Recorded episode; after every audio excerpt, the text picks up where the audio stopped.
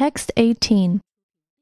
In January, the Information Technology and Innovation Foundation in Washington, D.C.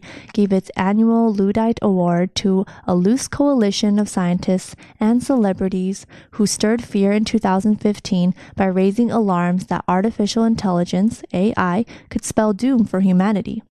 The winners included pioneering inventor Elon Musk and physicist Stephen Hawking. 1.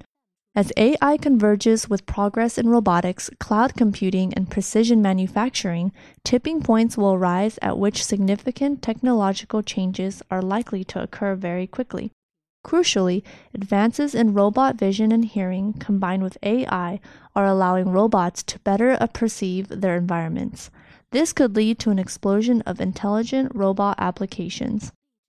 Even academic debate on AI has tended to be polarized between skeptics and fanciful futurists. Yet there is an emerging middle ground consensus that AI research is bound to have profound impacts on society. 2. For those who remain skeptical that progress is forthcoming, bear in mind that Google, Facebook, Microsoft, and other companies are together pouring billions of dollars into AI and robotics research, which they see as the next frontier for profits. Efforts to accelerate research must be accompanied by safeguards against the potential dangers of these powerful technologies. Stuart Russell, a computer scientist, is convinced that it is time to assess and reduce potential risks. Machines and robots that outperform humans across the board could self improve beyond our control, and their interests might not coincide with ours. This extreme scenario, which cannot be discounted, is what captures most popular attention but it is misleading to dismiss all concerns as worried about this. There are more immediate risks, even with narrow aspects of AI that can already perform some tasks better than humans can.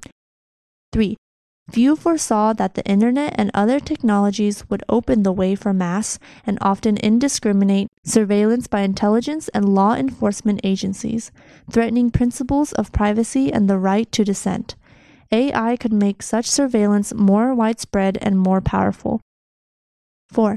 Many experts worry that AI and robots are now set to replace repetitive but skilled jobs that had been thought to be beyond machines, and it's not obvious where new jobs would come from. The specter of permanent mass unemployment and increased inequality that hits hardest along lines of class, race, and gender is perhaps all too real. A society dependent on AI could yield broad benefits if increased wealth resulting from gains in productivity is shared.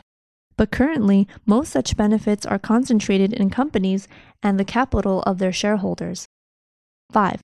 It is crucial that progress in technology is matched by solid, well funded research to anticipate the scenarios it could bring about and to study possible political and economic reforms that will allow those replaced by machinery to contribute to society.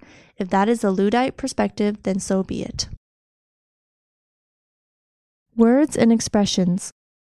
Coalition, spell doom for, converge, consensus, across the board, scenario, discount, dismiss indiscriminate, set, Luddite, surveillance, dissent, specter.